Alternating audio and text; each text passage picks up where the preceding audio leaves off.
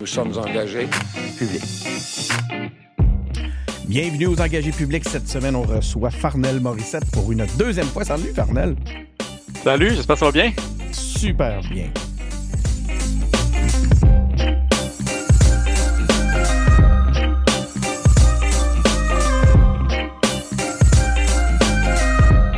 Donc, c'est ça, on reçoit Farnel encore une fois. Vous le savez, on, on, euh, ben en fait, c'est vous qui l'avez demandé, hein, chers auditeurs. Euh, je, lis, je lis vos commentaires. Puis, euh, Farnel, très apprécié. Farnel, c'est apporté à ton crédit. merci. Merci. Je l'apprécie beaucoup. Je le prends bien. Merci d'avoir accepté l'invitation aussi en même temps. On va, on, comme tu le sais, on, est des fans de Farnel Morissette aux engagés publics. Fait qu'on on apprécie. Là, tu es retourné, tu es, de retour à Londres? Oui, je suis à Londres maintenant. Je suis dans mon petit appartement dans le Central London euh, aux études. Puis, puis ah, on a un petit décalage, mais on va essayer de poursuivre comme ça, puis on, verra si ça nous cause un problème. Les, euh, puis là, ben, tu, tu t'en as encore pour combien de temps, euh, Fernand? J'étais curieux. J'en encore pour quelques mois. C'est un programme d'un an. J'ai commencé en septembre. Alors, j'ai l'impression que d'ici le milieu de l'été, ça devrait être fini, mais ma, date exacte, je me laisse un peu de flexibilité là-dessus. Il, euh, il, y a du travail de la recherche, de la dissertation à faire. Alors, je ne sais pas exactement. Mais d'ici, d'ici l'été, je devrais avoir fini. Bon, ben c'est super. Puis les, euh, cette semaine, moi, ce que je te propose, euh, ce que je vous propose aussi, chers auditeurs, c'est euh, une entrevue à quoi doit-on s'attendre? Donc, à quoi doit-on s'attendre dans les prochains mois? vous avez été nombreux aussi à écouter et à apprécier l'entrevue que j'ai faite dans le même modèle avec Benjamin Tremblay. Puis je me suis dit, tiens, pourquoi pas inviter Farnell pour se prêter au même, au même exercice. Donc, allons-y, Farnell, de ce pas. On va couvrir quelques points euh, d'actualité. Puis euh, ce qui nous intéresse, c'est d'avoir ton point de vue, à savoir euh, que, tu regardes un peu dans ta boule de cristal, dans ta lorgnette, puis que tu nous dises à peu près, ben, soit tu, démystifies des trucs, soit tu nous vulgarises des points. Écoute, vas-y, ad lib, comme tu le sens. Mais aussi, je serais curieux de t'entendre à savoir qu'est-ce que toi tu prédis là, pour le, pour, dans, ces dossiers-là pour les, dans les prochains mois. Commençons avec le, dossier qui, un dossier qui, qui malheureusement, nous, avec lequel on se lève à tous les matins. C'est la même introduction que je faisais l'autre fois avec euh, Benjamin. Euh, allons-y avec euh, le, conflit israélo-palestinien. Je ne sais pas si on peut l'appeler comme ça. Hein. On, entend beaucoup les médias parler plus du conflit entre Israël et le Hamas. C'est peut-être plus approprié de le dire comme ça.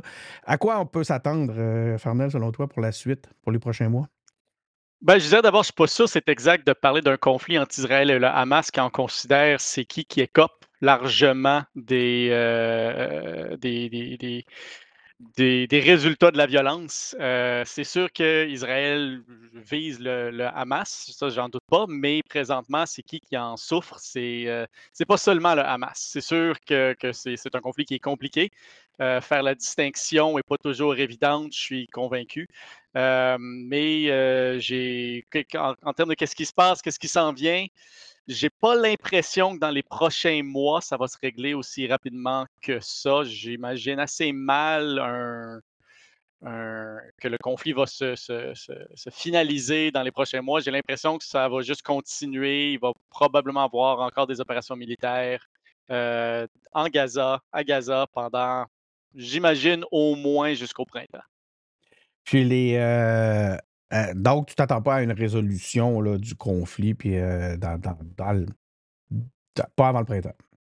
Pas avant le printemps. Je le souhaite. Tout le monde le souhaite. Évidemment, je, serais heureux de me réveiller demain matin puis savoir qu'il y a un cessez-le-feu qui, a été, euh, qui a été négocié. Mais j'ai de la misère à voir un chemin qui mène à ça, malgré le fait qu'il il y a de plus en plus de pays, dont le Canada, qui sont rangés favorables à un cessez-le-feu j'ai l'impression que tant que les États-Unis se mettent pas, se rangent pas du côté d'un cessez-le-feu, il va pas en avoir un.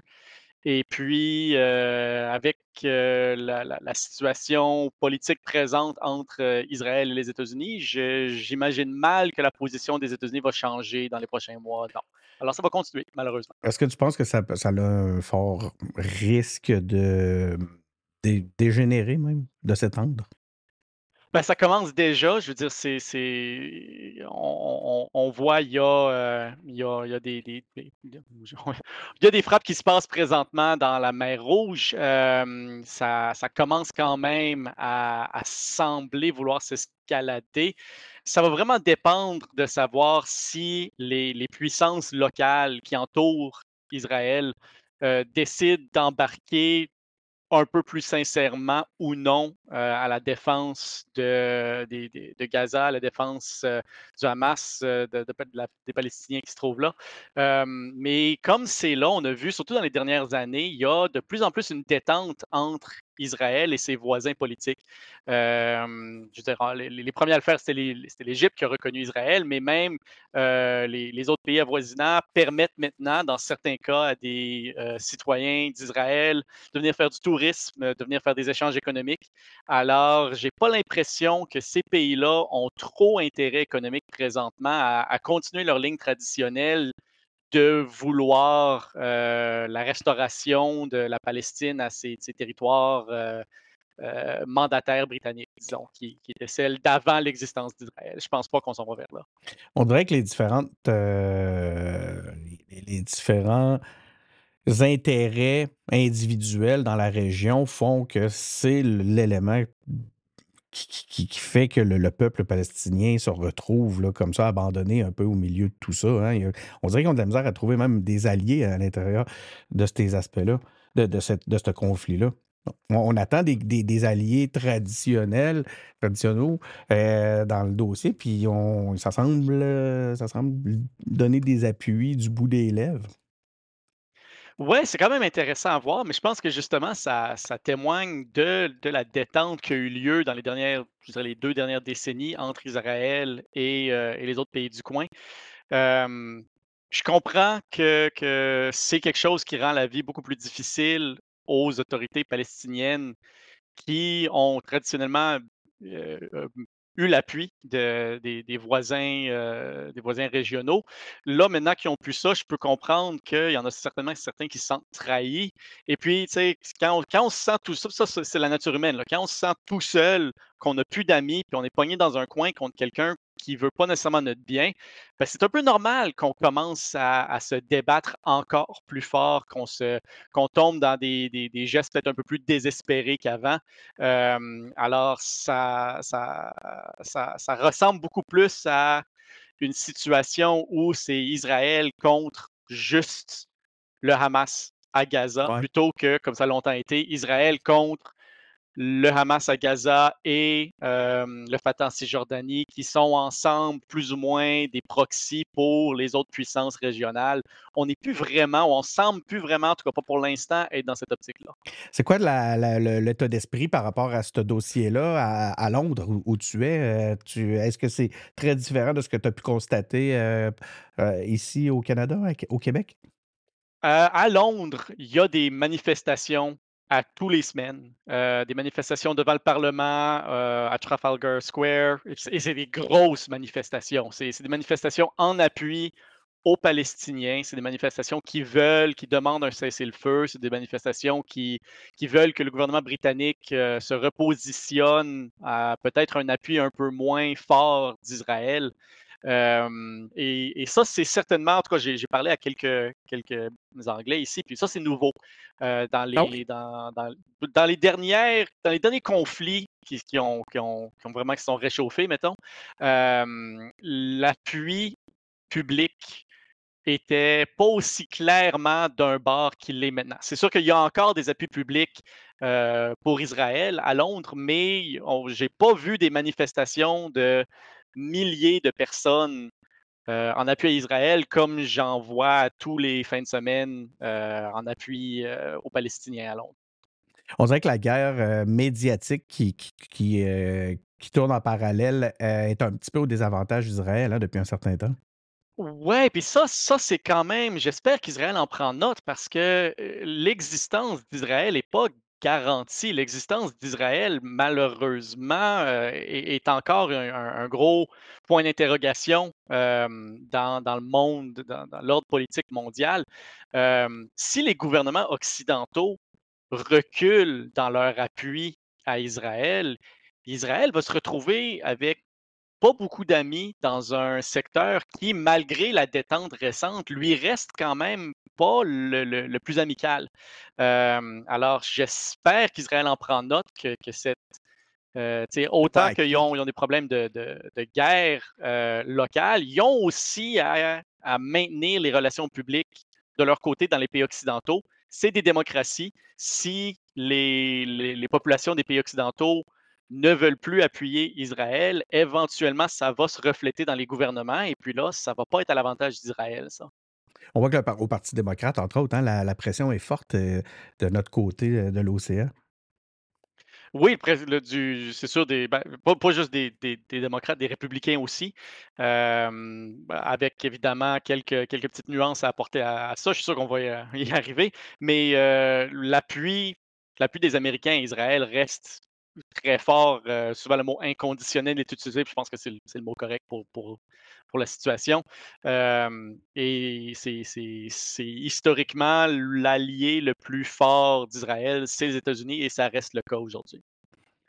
Écoute, on va, euh, on va, on va rester dans, malheureusement dans, les, dans des conflits, euh, mais on va se déplacer au nord. L'autre grand conflit qui, euh, qui touche, euh, qui, qui intéresse euh, à l'international, ben, c'est le conflit Ukraine-Russie.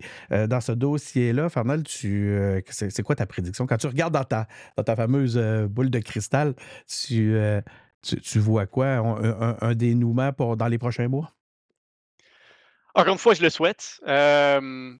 Je crois je pense pas que ça va être dans les prochains mois, je pense pas que ça va être d'ici le printemps. Ah ouais? la situation, là aussi, c'est semble être une une espèce de guerre de tranchées. Les Russes ont leur ligne, les Ukrainiens ont leur ligne. Les 2 ont essayé de de faire des offensives sur la ligne d'hôte et les 2 respectivement semblent avoir échoué. Ce qui fait que, bon, ben là, on est en hiver. On s'entend que faire de la guerre en hiver dans ce coin-là du monde, c'est Ouais. pas évident. J'ai l'impression que d'un côté, tant que l'autre, ils vont essayer de garder leur ligne jusqu'au printemps. Et Mhm. puis, une fois que la température est un peu plus clémente, euh, ça va, ça va peut-être reprendre. Je pense aussi que si on veut garder un œil sur quelque chose qui va vraiment déterminer l'avenir de cette guerre-là, c'est le prochain, euh, le prochain discours, le State of the Union Ouais. aux États-Unis. Ben, l'élection Euh, américaine risque d'avoir un gros impact, non? oui, l'élection américaine va certainement avoir un impact, mais ça, c'est ça, c'est plus tard dans l'année. Alors, Ouais. d'ici euh, les prochains mois, moi, à- sincèrement, à être la Russie, j'attendrai juste de voir c'est qui qui va être le prochain président des États-Unis. Ouais. Euh, et entre-temps, ce serait de maintenir les lignes et attendre et espérer que l'attrition fasse, fasse plus mal aux Ukrainiens que ça fasse à la Russie. Je ne suis pas un grand stratège militaire, là, mais ma lecture de la situation, ce serait à peu près ça. Écoute, j'ai envie de te poser la question, probablement je vais te la poser pour tous les dossiers. Euh, je- on va profiter du fait que tu es à Londres. Euh, c'est quoi t'entends? C'est quoi le, le- c'est quoi le mood londonien par rapport à tout ça? Ben, je vous dirais, je, je- je donne l'exemple, là, j'ai reçu mon, euh, j'ai reçu mon, mon- ma facture d'électricité. Oh, t'es un Euh, impact jusque-là? Ouais, c'est ma facture de écoutez, j'ai, un 2,5 essentiellement. Mon 2,5, pas un gros 2,5. Euh, le chauffer pour le mois de janvier, ça m'a coûté pas loin de 250 dollars quand je convertis en canadien. Euh, les prix de l'énergie ici ont explosé depuis le début de la guerre et ça fait vraiment, vraiment mal aux gens. Euh, J'ai l'impression que malgré la géopolitique, ultimement, j'en ai des, des- des collègues à l'université qui restent dans le froid chez eux parce qu'ils ne peuvent pas se payer leur, leur électricité. Euh, c'est la, réalité maintenant des gens ici et c'est en grande partie parce que la Russie a coupé les valves en termes de pétrole, de gaz naturel, qui est encore euh, la base de l'énergie Oui, c'est euh, ça, on au chauffe, Royaume-Uni. on chauffe beaucoup au gaz en Europe. Les, ils se sont tournés vers quelle source? Est-ce que tu sais? Euh, j'ai moi moi mes sources, c'est je je sais que c'est supposé être, heu, du, heu, de l'éolien, mais, en général, ils électrique. sont tournés vers les marchés internationaux, mais les les connexions sont pas aussi sont pas aussi bonnes, sont pas aussi fortes. Je je pourrais pas dire est-ce que, est-ce que le gaz naturel qui chauffe mes voisins, ça vient, des États-Unis, du Mexique? D'ailleurs, je sais pas là, mais ils se sont tournés vers les vers les marchés internationaux qui sont moins bien connectés un peu plus cher. Alors, ça se reflète dans les prix. Plus compliqué à, rendre le produit. Dis-moi donc, tu, m'as quand même rendu curieux. Ça ressemble à quoi les prix pour. je ne veux, pas, être indiscret pour te demander de ton loyer, mais on est dans. Oh, c'est habiter à Londres comme ça, j'imagine que c'est ça peut être assez coûteux. Tu disais que il en reste plus, pour certains, il en reste plus pour le chauffage, donc ça doit être parce que les loyers eux-mêmes sont très chers. Ah oui, les, je veux moi, mon, mon, comme je disais, mon 2,5 ici me coûte, si je fais la conversion, je suis dans le centre-ville de Londres. J'ai quand même, j'ai pas à me plaindre, je suis super bien positionné, mais c'est en dollars canadiens. Encore une fois, je fais la conversion, ça me vient à pas loin de 4000 par mois. Mais non. Je n'ai pas un appartement de luxe. Non. c'est un vieil appartement mal isolé. Euh, 4000 dollars par mois pour un 2,5. Ouais. Mais c'est quand même au cœur de Londres. C'est au cœur de Londres, c'est ça. c'est le coup que tu nous le donnes. Exceptionnel. Là. Il y a, on peut facilement trouver des 1,5 à, à 2200, 2500 Canadiens. Un peu plus loin, il faut prendre le, le, le, métro pour se rendre au centre-ville. Euh, mais ça, ça donne une idée des prix. On est pas mal loin de la crise du logement au Québec là, en termes de prix je, en te posant la question en disant, en, disant que je voulais pas être trop indiscret, je me suis rappelé l'article, je lisais l'article que tu es rendu que tu écris pour euh, Urbania. Ça s'appelle. Euh, comment c'est quoi donc le. Euh, 95. 95. Puis c'était un article sur la transparence dans les salaires. Puis j'ai vu que tu finissais ton article en donnant le, tarif que tu avais reçu pour écrire le, le dit article. Euh, donc euh, finalement, je pense que j'aurais poussé un peu, mais regarde, t'es allé, es allé immédiatement vers la transparence. Donc euh, c'est très drôle. Ah, moi, j'y crois beaucoup en la transparence financière. Je, ah pense que c'est très, très important. Puis le tabou autour de l'argent qu'on a c'est pas l'avantage de qui que ce soit. Ouais, je te rejoins. C'est euh, l'avantage de ceux qui ont beaucoup d'argent généralement. Hey, tellement, là. Écoute ça, là. Je, te, je suis, euh, je suis à l'heure euh, avec toi là-dessus. Parle-nous en de cette expérience-là. Donc là, tu as été approché par Urbania pour écrire. Donc, tu écris, c'est des billets que tu écris à quelle fréquence? C'est des chroniques. Euh, on s'est entendu sur une fois par mois. Je voulais pas vraiment faire plus que ça pour l'instant parce que j'étais encore aux études. Je veux quand même garder le temps de, faire ça, mais ça, ça me fait vraiment du bien. Surtout d'écrire en français parce que, évidemment, j'ai pas l'opportunité d'en faire beaucoup euh, à Londres. Euh, mais ouais, ça, ça a été. c'est le genre de choses qui a, suivi, je pense, mes capsules. ça va relativement bien. As-tu as une grosse une grosse progression dans tes audiences? As-tu regardé tes statistiques depuis. Euh, je te parle de TikTok, là, entre autres. J'ai pas, ah, ah, de TikTok, pas été voir. Je pense pas. Je suis encore, euh, je pense, à, je suis à 62 000 à peu près. Je suis pas loin ouais. J'ai pas, eu de grosse croissance. La dernière fois que j'avais regardé. Puis, euh, le, le, le, le, puis là, ben, ben, ben, en termes de, de, thématique, ton premier thème, ça a été ça. Donc, c'est eux qui te. en fait, c'est ça que je comprends, c'est que c'est une, une, une sous-marque de Urbania qui se spécialise, qui se concentre sur les aspects financiers. C'est ce que je comprends? C'est ça, oui. Euh, mais je veux dire, ils ont été super généreux avec moi. Ils m'ont essentiellement donné carte blanche tant que ça touche de près ou de loin le monde de, de l'argent. Euh, c'est libre à moi. Alors, euh, j'apprécie beaucoup la flexibilité. Les, euh, c'est quoi, à votre temps, je, serais curieux de revenir sur cet aspect-là. C'est quoi les avantages, selon toi, de. tout, ce que tu nous dis, c'est qu'on devrait, au sein d'une entreprise, connaître les salaires de tous. Donc, ça devrait, il devrait avoir comme quoi un, répertoire, un fichier, un, registre des salaires au sein de l'organisation. Puis, c'est tout de même tu vois les choses?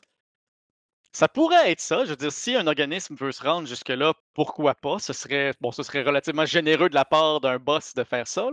Il faut aussi dire, il n'y a, pas juste le salaire, il y a les conditions aussi.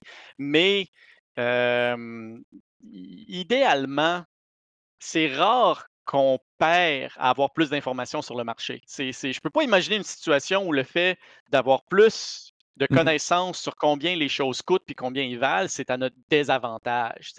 je peux comprendre. C'est pour ça que j'arrive à la conclusion qu'on on devrait ouvertement parler de nos salaires et de toutes nos autres conditions connexes avec nos collègues parce que soit on gagne plus que nos collègues, puis là, nos collègues vont le savoir, alors c'est à leur avantage, puis je veux dire, on a quand même raison d'avoir une certaine solidarité avec eux, je pense, ou on gagne beaucoup moins, puis là, nous, on va le savoir, et puis là, c'est à notre avantage d'aller voir notre boss et dire Hey, comment ça se fait que, je gagne pas mal moins que les autres?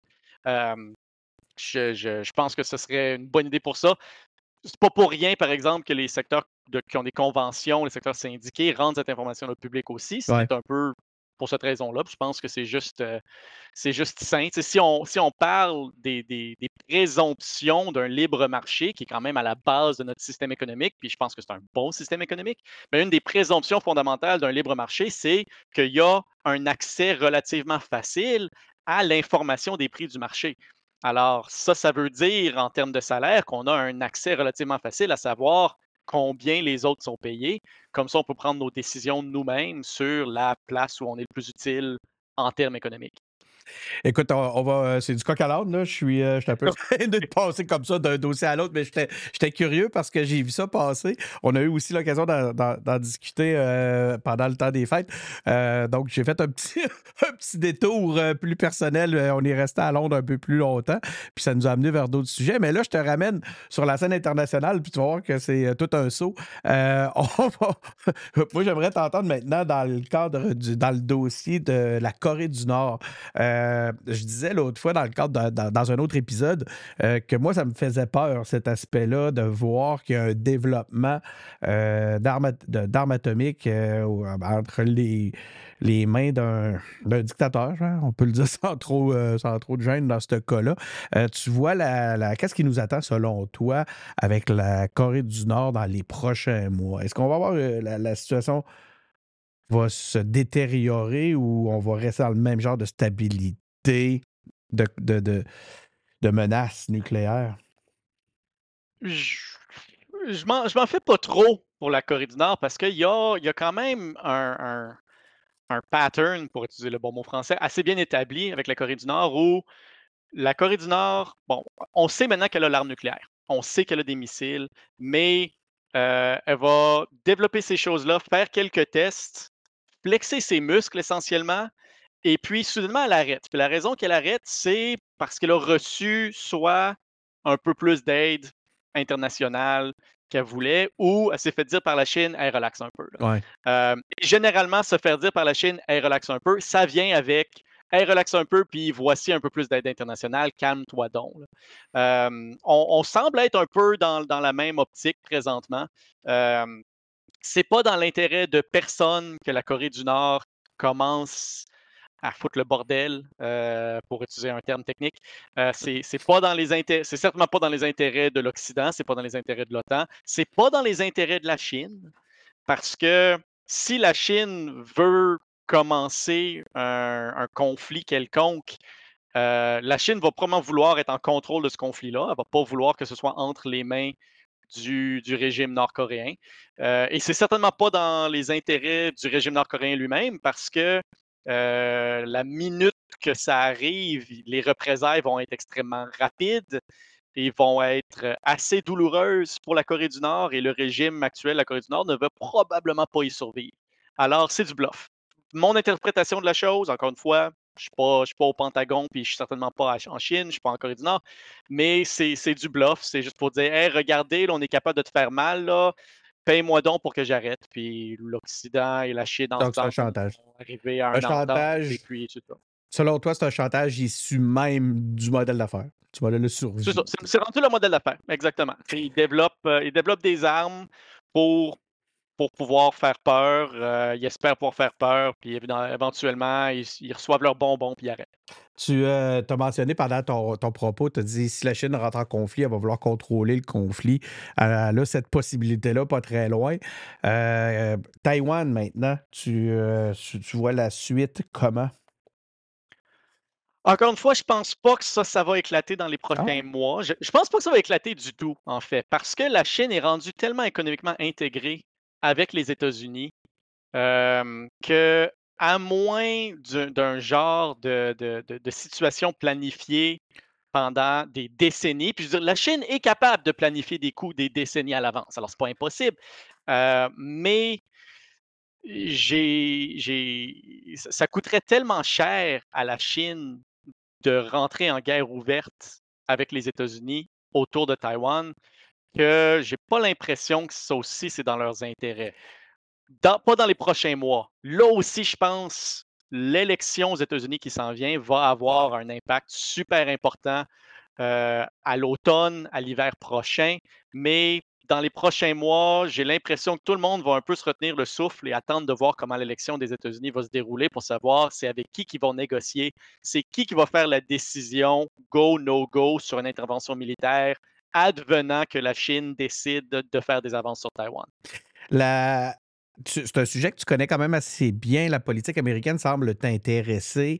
Euh, c'est quoi? J'ai quand même vécu là à peu près six ans, là, j'ai pas le choix. Oui, ah, c'est vrai. Hein, je, je, venais d'oublier ça. Donc, euh, c'est effectivement. Puis c'est pour ça en fait que je suis curieux de t'entendre sur la, la. En fait, ce que moi, je ne sais pas, puis probablement qu'il y a beaucoup de nos auditeurs qui ne savent pas, c'est quoi la position, la différence de position par rapport à Taïwan entre les républicains et pourquoi pas tout simplement dire Trump et euh, les démocrates? faut commencer en comprenant la position traditionnelle des États-Unis, que ce peu importe qui est le président. La position traditionnelle des États-Unis, c'est ce qu'ils appellent l'ambiguïté stratégique. Ah, Benjamin nous en parlait l'autre fois. Euh, alors, c'est ça, l'ambiguïté stratégique, c'est essentiellement de dire, les États-Unis disent à la Chine, nous, nous, on protège Taïwan.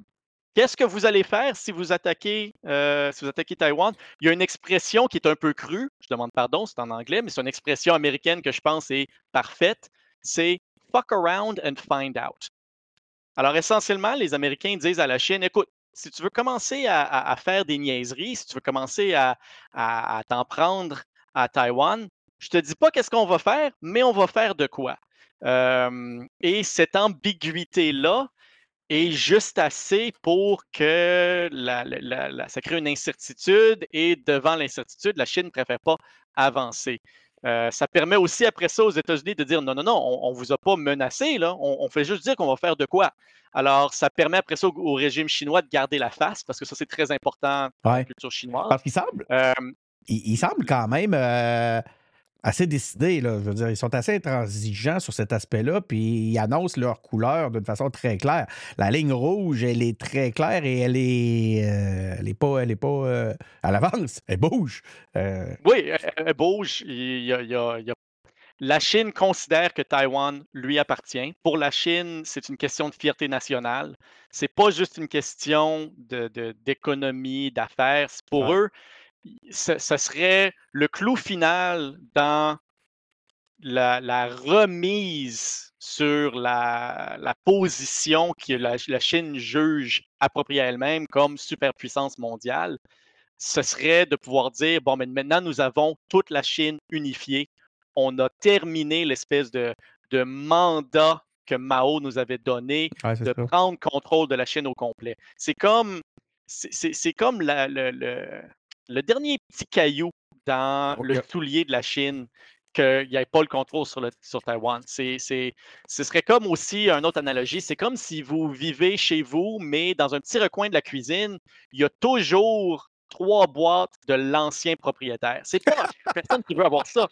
Et puis, tu ne te sens pas chez toi quand tu as ça. Alors, le, le, Taïwan pour la Chine, c'est un peu ça, mais euh, avec euh, des, navires de guerre et puis des avions de chasse et puis euh, potentiellement un rival nucléaire qui est en jeu aussi. si le conflit éclate, le terrain de, combat sera en Asie ou tu penses que ça pourrait s'étendre justement de par, des frappes plus conséquentes? Si ça se met à se battre, ça va être à Taïwan. Parce que si les Chinois, si l'armée chinoise et l'armée américaine se mettent à se taper dessus directement, euh, ça va dégénérer très rapidement en guerre Il n'y a personne qui veut ça. Alors, la seule façon aujourd'hui, depuis l'invention des guerres nucléaires, des bombes nucléaires, pardon, la seule façon que les puissances nucléaires peuvent se faire de la guerre, c'est à travers un proxy. Alors, on, le voit partout, l'Ukraine, c'est ça, la Corée, c'est ça. Taïwan, si ça vient à ça, chose évidemment, je ne le souhaite pas, mais si ça vient à ça, le conflit va être limité au territoire de Taïwan lui-même. Et je ne pense pas que ça va s'étendre. Si ça s'étend, euh, au bunker nucléaire immédiatement. C'est probablement le, conflit latent qui présente la plus grande menace actuellement. Je pense que oui. Je pense que et, les enjeux sont quand même importants pour plusieurs raisons. On pense à la Deuxième Guerre mondiale où les, les attaques sur Pearl Harbor euh, ont, ont, commencé parce que le Japon savait qu'il avait besoin de pétrole. Le Japon, l'Empire japonais n'avait pas accès à assez de pétrole, alors elle a dû prendre de l'expansion à travers euh, le Pacifique pour aller en chercher. Ben, la prochaine guerre mondiale, un élément clé stratégique, ça va être les micropuces. Et la production de micropuces mondiale, présentement, elle est à Taïwan la personne qui contrôle les micropuces contrôle les missiles, contrôle l'intelligence artificielle, contrôle les avions de chasse, contrôle les radars, contrôle les satellites. Euh, alors, c'est certain que ça va être un, facteur critique. Il y a un mouvement actuellement au sein de l'Occident, justement pour se doter, pour euh, reprendre un peu d'autonomie hein, sur cette euh, production-là. on voit ça, ne serait-ce même que ça nous touche jusqu'ici au Québec, où il y a des. ou, même en Ontario, au Québec, où il y a des actuellement des initiatives pour créer, pour, pour ouvrir des, des, des des, usines qui vont, je ne sais pas si on appelle ça des usines dans un contexte comme celui-là, mais pour qui vont justement faire fabriquer des, euh, des microprocesseurs. Oui, ben, je me souviens même quand, euh, quand le président Biden est venu à Ottawa pour, pour livrer un discours, il a dû passer un, cinq minutes solide à parler de micropuces, la production de micropuces en Amérique du Nord. Mmh. Et c'est pas pour rien, c'est en anticipation de, cette réalité-là. C'est un, beau, euh, beau domaine. Moi, j'accepte.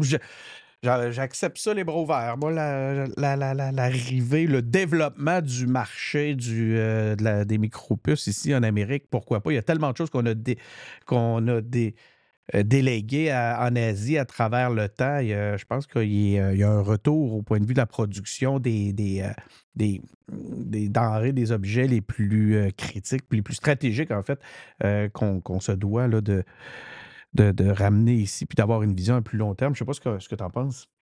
Ben, je pense que la production de micropuces locales euh, va être un enjeu stratégique militaire pour tous les pays euh, occidentaux modernes et puis, en tout cas, je ne veux pas donner de conseils d'investissement à qui que ce soit, là, mais moi, mes investissements attendent beaucoup de la production, comme les, appels à l'épargne pour la production de micropuces au Canada, parce que je pense que ça va, c'est un marché garanti qu'ils vont avoir.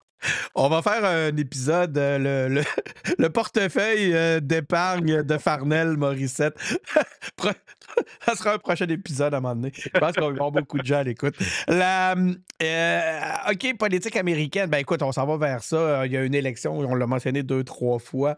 Euh, ah, Là, là, on est tous mêlés. On entend ça. Tu sais, quelqu'un qui suit ça euh, de façon distraite du coin, du, coin de l'œil, là. Puis là, il, on, on, entend que Trump est poursuivi de toutes sortes de façons au civil. Euh, on sait qu'il a pas plus vraiment de doute à savoir qu'il est impliqué dans les événements du 6 janvier. Moi, tu, me corrigeras si c'est euh, si c'est euh, si je me trompe. comment ben, Il y a beaucoup de gens qui n'y croient pas, là, mais. Ouais, mais. La Moi, elle... Juste en, regardant ce, que, ce, qui était disponible là-dedans, j'inclus les, les vidéos qui montrent que, que, que les, les, agents du Capitole ont ouvert la porte, ont laissé des manifestants rentrer. Même prenant ça en compte, euh, j'arrive difficilement à une conclusion autre que Trump a été impliqué, à, ma compréhension du terme, dans une insurrection. Euh, Donc, ça, comment il peut pouvoir se représenter pour être présent de ce pays-là, alors qu'en plus, on voit beaucoup. Euh, puis là-dessus, je serais là-dessus, je serais curieux de t'entendre. Est-ce qu'il y a une crainte réelle que les États-Unis puissent sombrer dans la dictature suite à une réélection, par exemple, de Donald Trump qui pourrait, après, contrôler des leviers euh, qui lui permettraient de rester en place, un peu comme Poutine l'a fait? Est-ce que je suis à la science-fiction quand je dis ça? Là, ou je... Je, pense, non, je pense pas que c'est la science-fiction. Je pense cependant qu'on a une preuve historique, qui est le dernier mandat Trump, que la Constitution des États-Unis a survécu à ça. Euh, c'était quand même drôle. Quand j'étais à New York, j'avais beaucoup, je parlais beaucoup évidemment à, des gens qui avaient plein de, plein, de points, plein de points de vue politiques. À New York, il y a tout. Là. Euh, et ceux qui étaient généralement plutôt démocrates ou peut-être moins chauds à, Donald Trump, eux voyaient la présidence de Trump comme un succès de la Constitution. Que beaucoup des mesures que Donald Trump avait promis, avait proposé, des mesures qui étaient certainement questionnables sur le plan constitutionnel, ont échoué grâce au processus constitutionnel, grâce au contre-pouvoir constitutionnel qui existe dans la Constitution.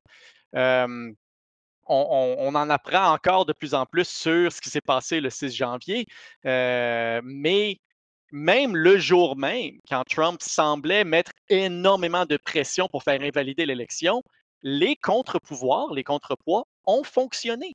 Alors, je ne serais pas trop inquiet là-dessus. On pourrait se dire, OK, les contre-poids ont fonctionné la dernière fois, mais là, peut-être que Trump a appris, puis ça va changer.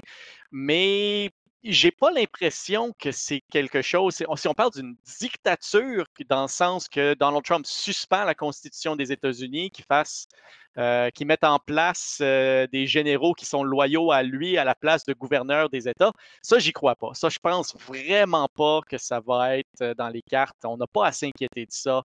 on, tombe dans, une espèce de rhétorique qui, selon moi, dépasse un peu le réaliste pour les, pour les quatre prochaines années.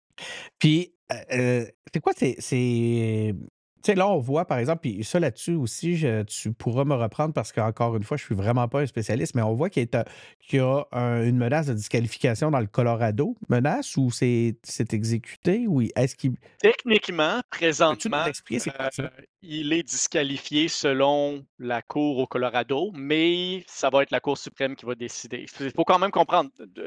faisons peut-être un, petit peu de recul sur, les, toutes les démêlés judiciaires de Donald Trump parce qu'il y en a beaucoup. Ben là, ça peut être un sujet, oui. Ouais, tu sais, il y a, bon, il y a des, y a des poursuites civiles contre lui, il y a des poursuites, euh, des poursuites civiles par des États individuels contre lui, euh, il y a des poursuites criminelles contre lui. Tout ça, c'est, important d'un point de vue politique, mais c'est pas grave pour le bien-être de l'élection. Donald Trump pourrait être en prison et quand même être le président des États-Unis. Il y a pas de. Ça, c'est, c'est, il y a une clarté constitutionnelle là-dessus qui est euh, qui n'a jamais été testé. Il n'y a jamais eu un président aux États-Unis qui était en prison, mais la Constitution est assez claire. La seule façon qu'un président peut être disqualifié à cause de, qui, touche les démêlés de Donald Trump actuellement, c'est le troisième paragraphe du 14e amendement qui dit que une personne qui a été un officier des États-Unis et qui, en tant qu'officier des États-Unis, a participé à une insurrection contre les États-Unis ne peut plus être officier des États-Unis. Euh, ça, ça n'a jamais été interprété contre un président avant. C'est une règle qui date de la guerre civile. L'intention, c'était que les anciens, euh, les anciens officiers, que des juges, euh, des, soldats, peu importe, euh, qui ont participé du côté de, de, la rébellion, étaient disqualifiés d'un office futur. C'est incroyable. Euh, et, c'est la seule fois que ça a été utilisé de façon en, masse. Bon, il y a quelques, il y a comme, je pense qu'il y a un shérif à quelque part au Texas euh, qui a été disqualifié de cette façon-là parce qu'il aurait participé de façon claire et évidente à une tentative d'insurrection le 6 janvier. Il était là, il était dans le Capitole quand c'est arrivé. Mais de là à l'interpréter contre un président, ça, c'est loin d'être clair. Euh, et ça, c'est la seule question qui va être potentiellement disqualifiante pour Donald Trump. Si la Cour, euh, c'est comment tu l'as appelé la Cour, euh, la, cour au-delà du, euh, au-delà du Colorado, là, c'est la on dit ça, ça va être la Cour suprême? des États-Unis qui va trancher. Si la Cour suprême n'a pas encore tranché lors de l'élection, c'est quoi l'impact? Donc, tout ça, est-ce que l'élection continue à suivre son cours, même si des processus comme ceux-là ne sont pas encore complétés? Oui, l'élection continue à tenir son cours. Je, je, la Cour suprême va pas, va, va pas traîner ses pieds là-dessus. Ils vont euh, il, faut absolument avoir une décision là-dessus euh, avant l'élection, au moins, idéalement avant la fin des primaires républicaines. Euh, parce que, je veux dire, le, pire scénario envisageable, imaginons, imaginons, on, cherche à maximiser le chaos aux États-Unis, c'est on arrive aux élections, Donald Trump est élu, il devient président des États-Unis. Alors là, on est rendu en 2025, au printemps 2025. Et au printemps 2025, après savoir traîné les pieds, la Cour suprême arrive à la conclusion que Donald Trump est disqualifié d'être président des États-Unis. Mais ça le disqualifie pour le Colorado, pas pour l'ensemble. Non, il est disqualifié pour l'ensemble du pays. Parce que si, si, la Cour suprême détermine que oui, le 14e amendement, paragraphe 3, s'applique au président des États-Unis et Donald Trump a participé à une insurrection, euh, ben là, il est automatiquement disqualifié d'être président. Alors, qu'est-ce qui arrive après ça? Je ne sais pas, mais je ne veux pas le savoir non plus. ça, c'est relié à ce que justement au dossier au Colorado, right? C'est relié au dossier au Colorado, mais c'est relié au dossier de tous les États. Après, la euh, suite. Parce que chaque État individuellement a techniquement l'autorité de décider euh, qui peut être candidat à la présidence dans leur État. Il n'y a pas, au Canada, on a Élection Canada mmh. qui fait les élections fédérales, et puis on a Élection Québec qui fait les élections québécoises. Il n'y a pas ça aux États-Unis. Il n'y a, pas un équivalent d'élection Canada aux États-Unis. Il n'y a pas Elections United States. Alors, c'est comme si chaque province organisait par elle-même son élection fédérale, et puis après ça, les résultats de chaque province déterminaient qui était le président. Alors, le Colorado, présentement, a une décision qui va, est-ce qu'elle va tenir, est-ce qu'elle va pas tenir, on ne sait pas encore. Euh, il y a d'autres États qui ont statué que non, Donald Trump n'est pas disqualifié, il est absolument éligible à être président. Euh, ça aussi, ça peut mener à du chaos si, imaginons que Donald Trump se retrouve euh, sur le bulletin de vote de 43 États, mais pas sur 7 et puis il perd les élections par une très faible marge. Il y a plein de gens qui vont dire que l'élection n'était pas légitime. Mais en même temps, il peut pas, tu peux pas vraiment, de la façon que, les, que tout ça est découpé, tu peux pas vraiment espérer gagner la présidence sans le Colorado. on pourrait faire des calculs, on pourrait sortir des simulateurs. présentement, je veux dire, on est encore loin de l'élection. C'est un peu trop tôt pour dire si le Colorado va être un, État, un swing state, comme il appelle, un État décisif ou non. OK, écoute, il euh, faut, avancer. On est déjà rendu à 40 minutes, puis il faut absolument qu'on parle, qu'on revienne au Québec puis au Canada. La, je vais me le faire dire sinon dans les commentaires. Euh, écoute, c'est fou. Euh, de ce temps-là, j'ai beaucoup de commentaires sur les, dans la chaîne YouTube, puis je te, je te, je te dirais que c'est une vraie thérapie. de réussir à satisfaire l'ensemble des auditeurs, c'est, euh, si je me fie aux commentaires, c'est excessivement difficile. Euh, mais un des commentaires que je me souviens, puis continuez, chers auditeurs, je suis pas en train de dire ça pour euh, stigmatiser vos interventions, c'est une des, une des interventions, c'est Hey, tu nous parles plus du Québec. Fait que là, on est avec Farnel qui habite la ville de Québec, qui habite au Québec, qui est un Québécois. On va te demander aussi de regarder ta boule de cristal pour euh, le Québec. À quoi on, doit s'attendre côté politique québécoise dans les prochains mois? Euh, est-ce que la, la, J'aimerais ça te lancer sur cette question-là. Est-ce que la CAQ va réussir à redorer son image, à reprendre un peu, là, à, remonter dans les intentions de vote? Ben, on parle des prochains mois. Là. Moi, les prochains mois, je vais garder un œil attentif sur les signes de la stabilité interne du caucus de la CAQ et de la CAQ en oh! général. OK. on a quand même, je dirais, à la fin de l'année passée, on a vu quelque chose qu'on n'avait jamais vu avant avec la CAQ. On a vu des députés qu'on pourrait appeler des backbenchers, des députés qui ne sont, qui sont pas des ténors, qui ne sont pas des ministres, euh, se prononcer contre la décision du gouvernement de la CAQ d'octroyer la subvention de 5 à 7 millions aux Kings de Los Angeles à Québec. Ça, là, ça, c'est important. Ça, ça veut dire que la, ligne de parti a craqué. Euh, et puis, on n'a jamais vu ça à la CAQ avant. Te souviens-tu, euh, c'est arrivé au gouvernement péquiste euh, avec Pierre Curzi à l'époque, à cause justement, je pense, d'une subvention pour Québécois, pour le, le, hockey à Québec. Euh, est-ce qu'on est en train de. ça pourrait aller jusque-là, puis ça avait été l'éclatement au, PQ. Là. Le PQ s'en est jamais remis. Le PQ de cette époque-là s'en est jamais remis. Ça a été. Euh, là, aujourd'hui, on est complètement ailleurs. C'est même plus. Euh, tu vois, dans les conventions du PQ, 80% du monde, c'est pas les mêmes qui étaient là deux ans avant. Mais la, la, la est-ce que tu penses que ça pourrait aller jusque-là? Je suis un peu surpris de t'entendre là-dessus parce que s'il y a un parti qui tient d'une façon serré puis qui, dirige de façon centralisée, euh, c'est bien la CAQ. Donc, toi, tu penses que ça pourrait avoir craqué à ce point-là? Puis là, on, voit. Euh, on voit comment il s'appelle, le nom m'échappe juste faire du mal, le, chef du Parti conservateur qui se frotte les mains pas loin, tu sais.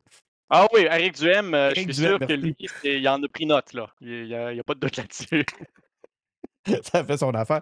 On devrait-tu l'inviter? Je, je devrais l'inviter aux engagés publics, hein, Éric Duhem. C'est quand même un, sûrement oui. ouais, c'est un personnage euh, super intéressant. Il est intelligent, il est, euh, il est sympathique. Ça serait le fun de le.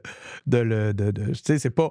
je pense que les gens, là, vous. Puis là, ça, c'est une autre affaire qu'on se fait reprocher. En fait, c'est quoi? C'est une autre affaire qui est comique des, euh, des commentaires YouTube. C'est que euh, des fois, je- on est beaucoup trop à droite, puis des fois, on est beaucoup trop à gauche.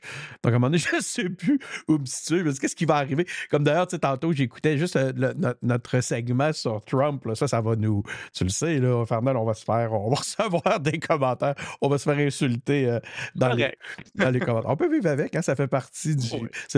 on, on serait pas là en train de faire ça si on n'était pas, euh, si on n'était pas à l'aise avec cet aspect-là. C'est très comique, mais je vous encourage, chers auditeurs, venez, euh, venez, puis, puis euh, euh, contribuez dans les commentaires. Ça, c'est le fun de voir la discussion. Moi, je m'inspire de ça pour, pour les, les entrevues en plus. Fait que c'est, si vous voulez même avoir, avoir une voix, servez-vous de, de- de- la, de la section commentaires.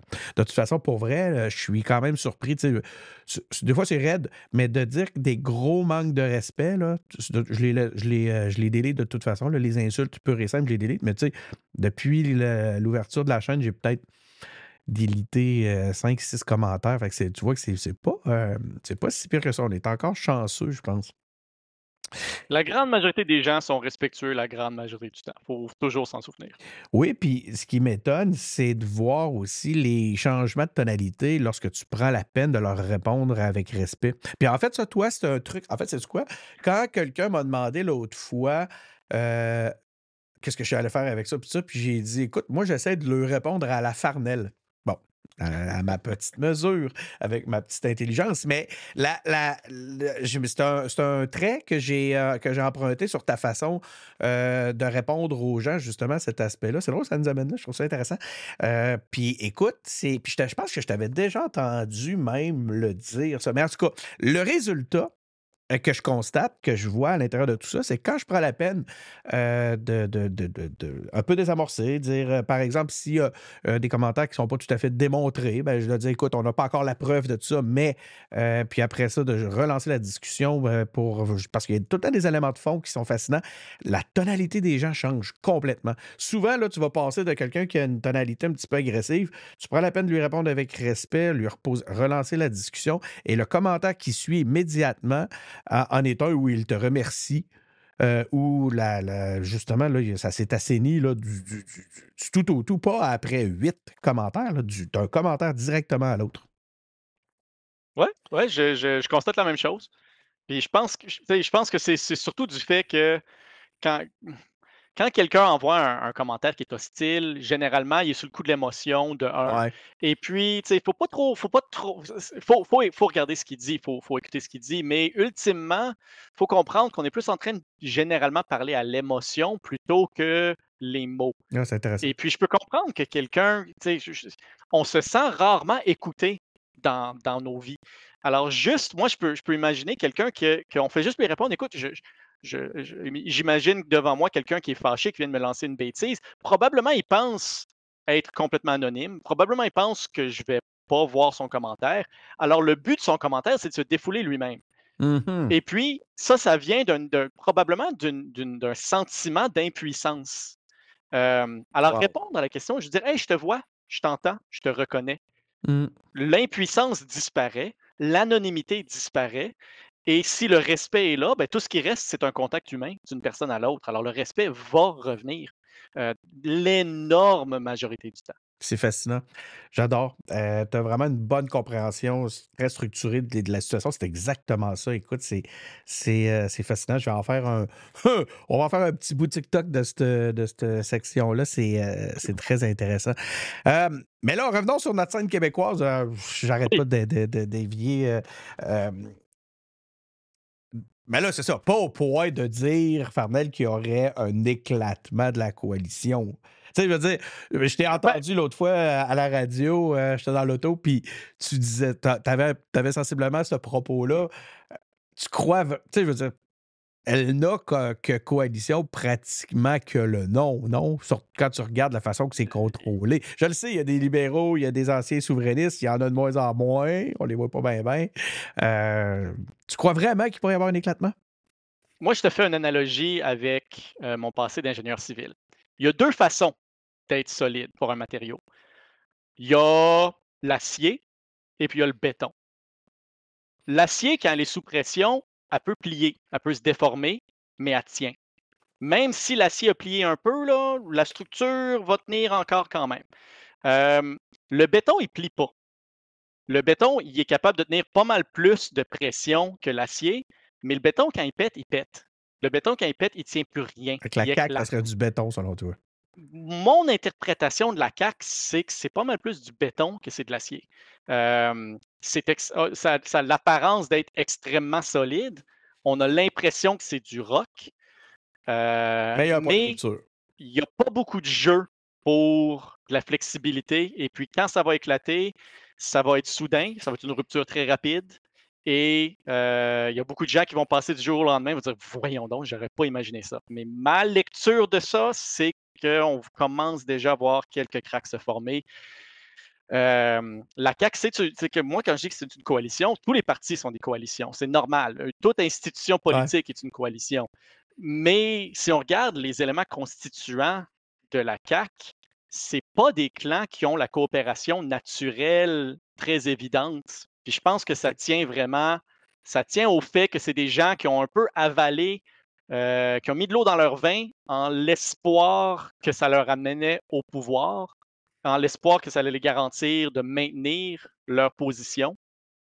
Dès qu'il y a un soupçon que ce n'est plus le cas, je crois que ces factions-là vont se tourner les unes contre les autres. Ils vont garder ça à l'interne aussi longtemps qu'ils peuvent, mais on a déjà vu que les cracks se sont formés. Euh, ça, ça, pourrait tomber vite.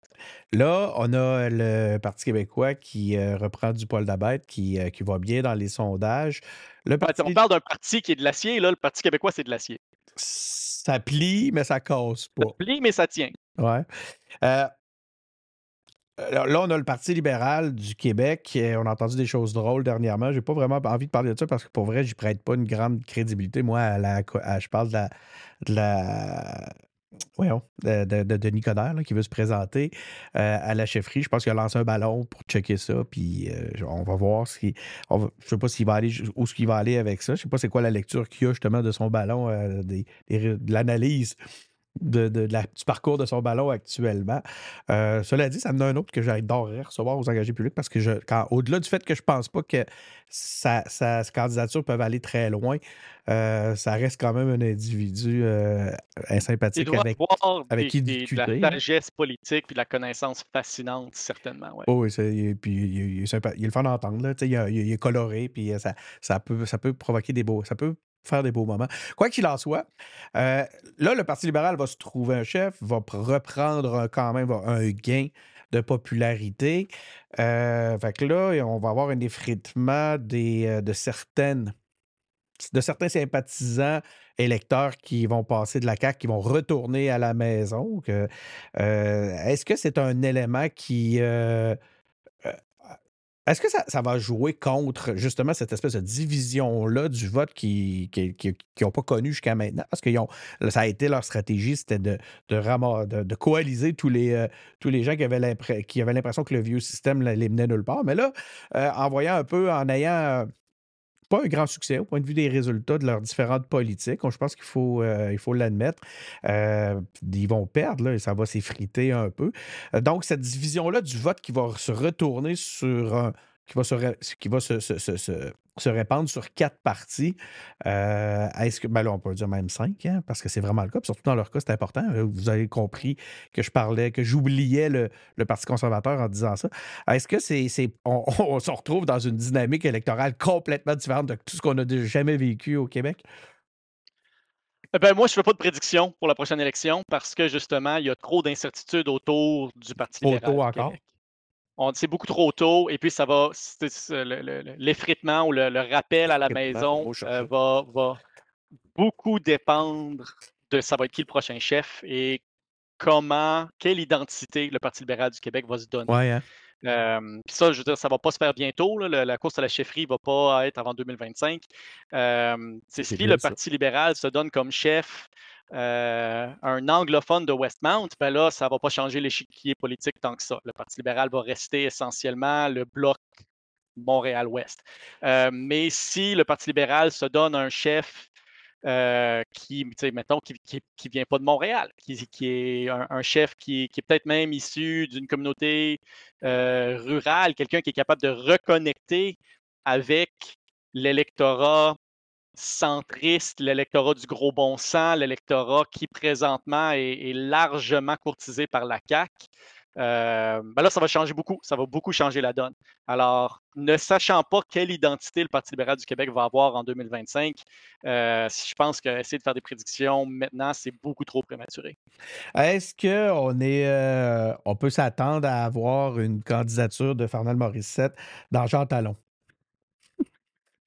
Euh, ben moi, je veux dire, moi, ma, ma, ma, famille euh, se trouve euh, pas dans Jean Talon, ah, alors non. ma, ma, famille se trouve dans le secteur de Montcalm. quand je retourne à Québec, je suis dans le secteur Montcalm. Alors, je suis électeur dans Tachereau. Je suis très content d'être électeur dans Tachereau. Ce ne serait pas dans Jean Talon. OK, ben pourquoi pas dans Jean Talon d'abord? Tu as compris le, le, le, ce qui était important dans la question était plus sur le fait de savoir est-ce que tu vas te présenter ben, est-ce que, est que tu serais mon directeur de campagne? Écoute, euh, ça serait, ça serait une méchante question parce que méchante, euh, méchant dilemme parce que je, je, euh, pense que je t'apprécie tellement que je pense, je, je, te dirais oui, mais ce serait impossible à cause de tes allégeances. Que ce soit au PLQ ou chez Québec solidaire, euh, je pense que je ne serais pas capable de te suivre à cause de ça. Je suis, trop, trop, je suis vraiment trop loin et d'un et de l'autre. Ben, je trouve intéressant que tu, présumes que ce serait un de ces deux partis-là. Pourquoi ces deux-là? Euh, parce que j'ai l'impression que quand je fais je regarde l'ensemble de tes, euh, de tes capsules, de tes approches, de tes réponses, de, ta présence médiatique, je te trouve particulièrement sympathique à la cause de Québec solidaire. de par certains. Euh, ben, est-ce que c'est idéologie à ce moment-là qu'on doit dire? Mais en tout cas, tu es sympathique à plusieurs euh, éléments de valeur de Québec solidaire. Moi aussi, cela dit, si on s'arrêtait juste à ça, c'est euh, bête. Là, après ça, ben là, il y a toute ton identité anglophone, anglaise, euh, qui vient jouer. Là, je me fais des scénarios. Là, je me dis, bon, ben là, c'est sûr que. Puis aussi, je t'ai vu réagir à quelques succès du PQ. Puis je pense que c'est les seuls moments où je t'ai senti tu es quelqu'un de toujours très, très en contrôle. Euh, tu, prends, tu, réussis à prendre la hauteur sur à peu près tous les sujets euh, que jusqu'à. Puis il y a un sujet où je t'ai senti là, que il y avait peut-être un petit moment de euh, panique, c'est fort, mais que, où ce que je t'ai senti plus chancelant sur ta. Puis ça a été quand justement le PQ avait, du, avait, avait quelques succès. Fait que je t'imagine pas vraiment au PQ. Fait que voilà, c'est les raisons pour lesquelles je t'ai répondu franchement sur pourquoi je présume que ce serait l'un ou l'autre. Et aussi, tu as été, tu as milité au sein du Parti libéral du Canada avec Joël Lightbound, que j'aurais probablement la même lecture auprès de, pour Joël. Donc voilà, longue réponse, mais c'est complet. OK. Ben, je, me trompe-je? J'apprécie ton analyse. Me trompe-je?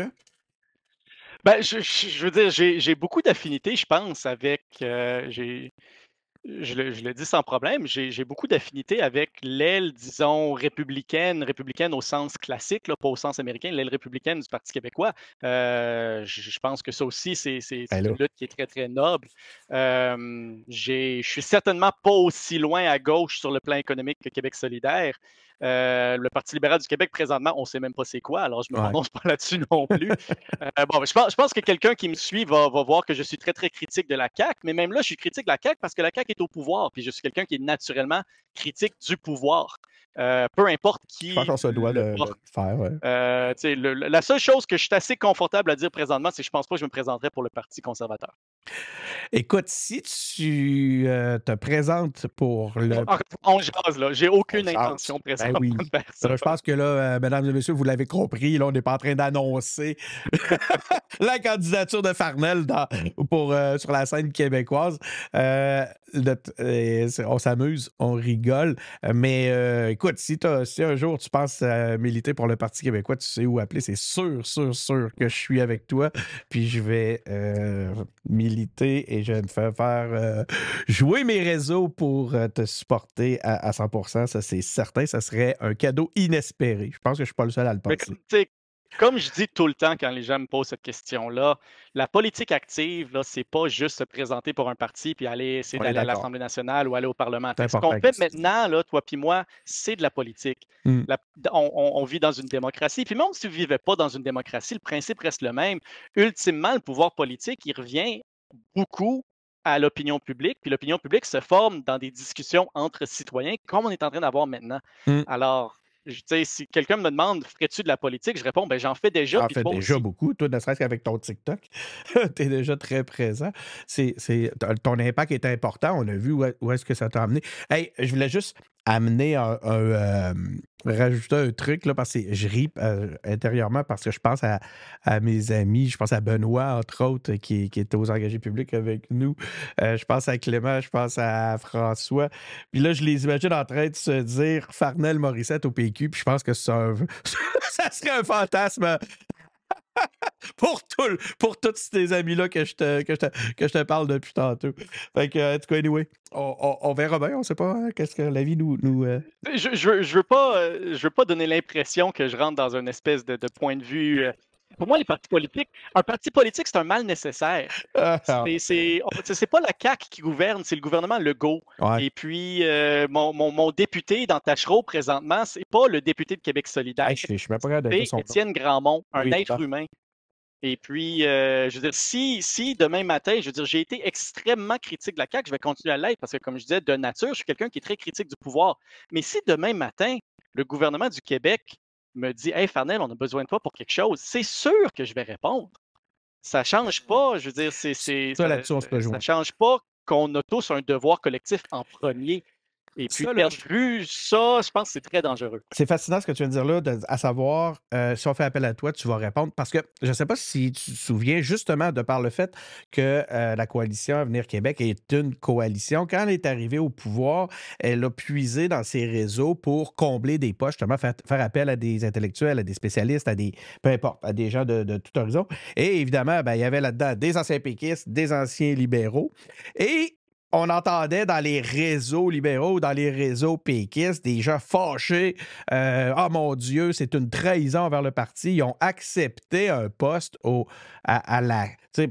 Une nomination de la CAQ. Écoute, je me ça là-dessus, là, je me porte en faute de ça. Je suis tellement pas d'accord sur ces. C'est pas. C'est, la, la, meilleure vision, c'est celle que tu viens d'amener, à savoir, tu es appelé pour servir.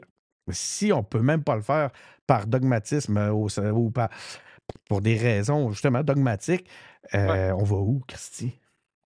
Je veux dire, je ne vais, pas me gêner d'apporter mes critiques envers la CAQ directement à la CAQ non plus. Là. Mmh. Mais on, on, est tous sur la même équipe. en premier, il faut se rappeler de ça. On, on, est sur, on est sur l'équipe. Je suis convaincu qu'il n'y a personne qui se réveille le matin en disant comment je peux fourrer les Québécois. Euh, peu importe leur parti, je crois pas. S'il y en a, ils sont tellement une minorité qu'ils sont faciles à identifier, puis on est facile à les mettre de côté. On les voit puis, puis ça, je veux dire, je veux, je veux le répéter, là. oui, je suis excessivement critique envers le gouvernement actuel. Ouais, pas le Mais hein. c'est parce que c'est important d'être critique envers ceux qui ont le pouvoir, et présentement, le gouvernement actuel, il y en a beaucoup.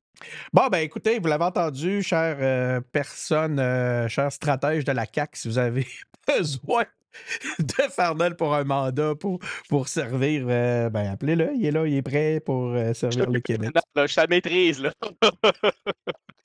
J'arrête pas de te chercher des. Je suis pas en train de chercher une job. J'apprécie d'être gros, là, mais pas, je suis pas en train de me chercher une job maintenant. Là. Je suis bien heureux à faire ce que je fais. Je t'ai déclaré candidat. Après ça, je t'ai déclaré disponible pour venir gérer des dossiers. Pas de trouble.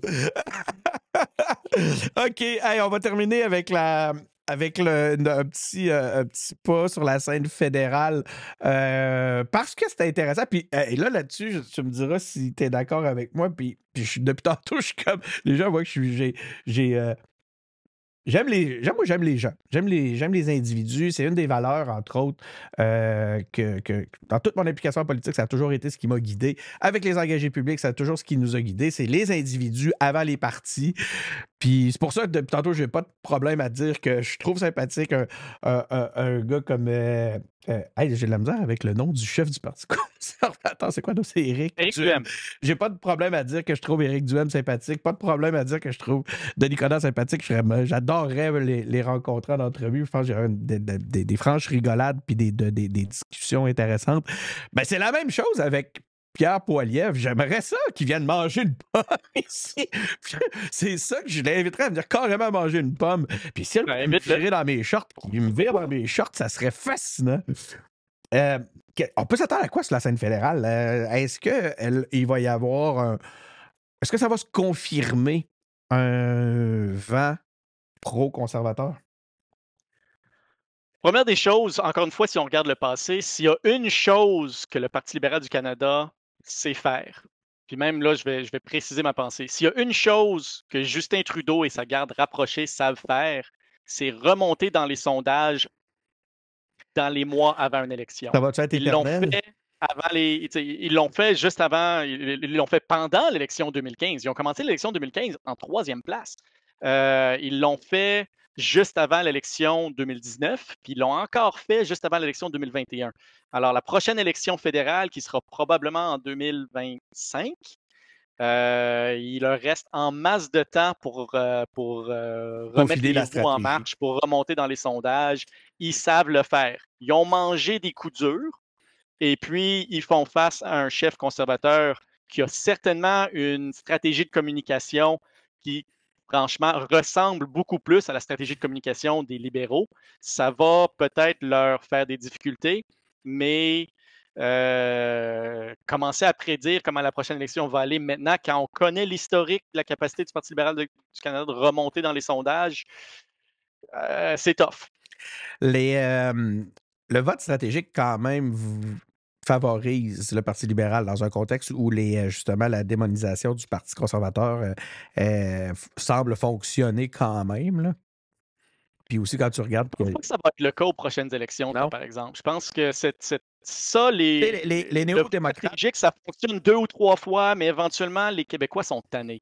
Euh, ah ben Canadiens, quand ça arrive, ça aide le bloc. Moi, je parle surtout. Oui, pour, ce qui est du Québec, je suis assez d'accord. La, la, malgré qu'il y a un beau fonds conservateur ici qui peut aider, euh, on le voit. Là.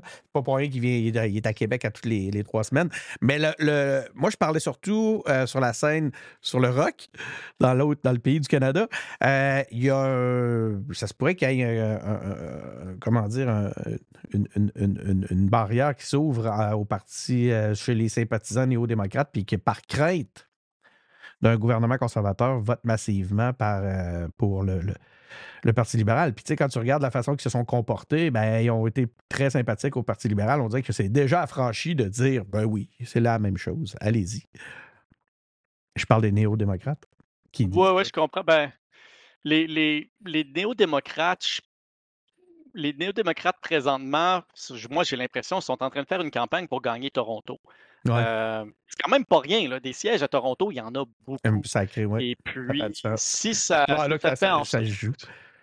Ouais, moi, moi, si, si j'étais le stratège en chef de Jag Meeting, chose que je précise, je ne suis pas, et je suis certain que Jag ben, moi, je, nommer, euh. je ne cherche pas cette job-là, mais à être, euh, être le stratège principal de Jag Meeting, moi, je dirais, ben, le, le résultat idéal, ce serait un court gouvernement conservateur poilièvre, minoritaire, avec le NPD qui fait des gains, pour après ça, aux prochaines élections, 18 mois plus tard, consolider ces gains-là. Mais, mais s'ils veulent faire des gains, il va falloir qu'ils commencent à se distinguer du parti. Euh, du Parti libéral, on a l'impression que pour l'instant, c'est que c'est des appuis. Comme je te dis, moi, le, feeling que ça me donne, au point de vue des perceptions, euh, c'est qu'ils ont affranchi qu'un vote pour le Parti libéral, ça me fait toujours rire, cette affaire-là, et l'équivalent est aussi acceptable pour un sympathisant néo-démocrate qu'un vote directement pour les néo-démocrates. Donc, j'ai l'impression que là, il va falloir que dans les prochains mois, les prochaines années, ils, trouvent à se distinguer, puis justement à attaquer peut-être, ça va être via des attaques, je ne sais pas, mais il falloir qu'il se distingue du Parti libéral un peu plus.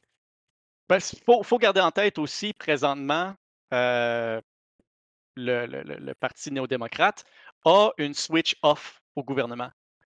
Alors, peut-être qu'ils s'attendent à se dire ben, c'est nous qui vont décider c'est quand la prochaine élection, puis ça va arriver quand nous on est prêts, puis ça va arriver quand notre stratégie est prête, puis ça va arriver quand notre message est peaufiné.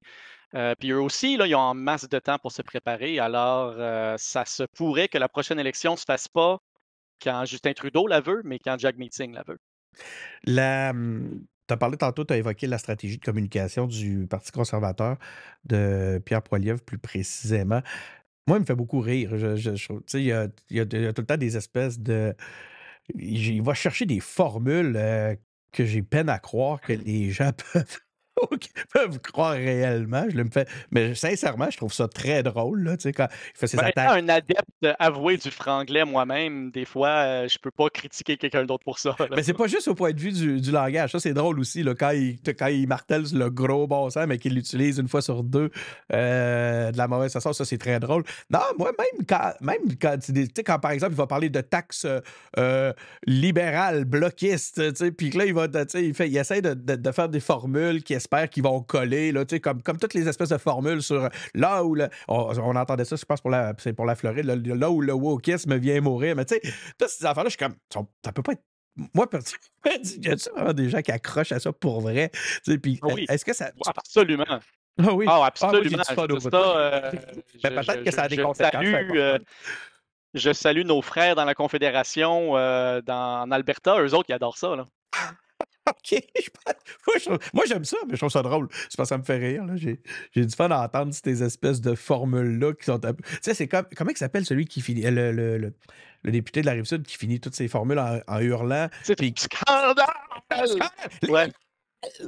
C'est un scandale libéral! Tu sais, c'est très drôle. C'est, tout le monde rit dans la chambre. C'est partout, là. De toute allégeance, ça rit de bon cœur. Euh, est-ce que c'est efficace? Il se fait connaître. Écoute, on en parle. La notoriété. Il y a combien, de, il y a combien d'autres députés backbenchers du Parti conservateur dont on parle présentement? écoute, je pense que tu viens de tout dire. Je pense que tu viens de tout dire. Écoute, euh, Farnell, merci beaucoup. Euh, c'était notre. Euh, avais-tu, voulais-tu, un point que tu aurais aimé? quand même. on a quand même couvert on en a couvert large. On en a couvert large. Je... me suis permis toutes sortes de digressions dans le, sur, le, sur le, la logique, la pertinence du fil conducteur. donc voilà, c'était notre épisode, euh, chers auditeurs, pour, euh, pour aujourd'hui. Encore une fois, merci beaucoup, Fernand Morissette. Ben, ça me fait plaisir. Merci à toi. Puis euh, salutations à tous les auditeurs aussi. Puis, euh, ben, des, épisodes comme celui-là, vous le savez, on en a beaucoup. Vous pouvez aller les écouter. Hey, j'ai vu sur un live, excuse-moi, Fernand, je reviens un peu. Euh, j'ai vu sur un live que tu as, euh, parlé des. Tu invité tes, tes auditeurs pendant un live à venir euh, à, à, s'abonner aux engagés publics. Euh, je te remercie. J'ai oublié de te remercier. Ben, je, Écoute, si tu veux passer ce clip-là en particulier, je vais regarder directement dans la caméra. Je vous encourage à vous abonner aux engagés publics. Moi, j'écoute les podcasts, je les trouve tripants. Alors, euh, souvent, on me demande comment rester informé, comment savoir ce qui se passe. Ben, moi, je pense que les engagés publics, c'est une, une bonne plateforme pour ça. wow. Écoute, je viens de me faire tout un cadeau là. Merci beaucoup. Euh, j'ai mis la caméra, j'étais ça la bonne. J'ai tout, euh, j'ai tout ça dans la boîte. Euh, c'est sûr que je vais l'utiliser si tu le permets. Merci, c'est gentil. Absolument. Donc voilà, c'était notre épisode. J'étais avec Farnell. Merci Farnell. Denis Martel qui était au micro. Vous pouvez nous suivre sur toutes les plateformes possibles et imaginables. sur YouTube, où on a enfin un beau déblocage. Ça, ça, progresse bien. Venez nous suivre sur notre canal. Sinon, abonnez-vous sur Apple Podcast. Abonnez-vous sur Spotify. Euh, je pense que c'est les meilleures euh, plateformes pour nous écouter. C'est vraiment celle-ci. Sinon, allez sur Cube. C'est important. Allez aussi sur Cube, des plateformes, encourager des plateformes locales. Vous le savez, les engagés publics sont diffusés à Cube. Donc, euh, sont distribués à Cube. C'est le terme qu'on m'a demandé d'utiliser. Donc, voilà, on se retrouve bientôt pour un prochain épisode.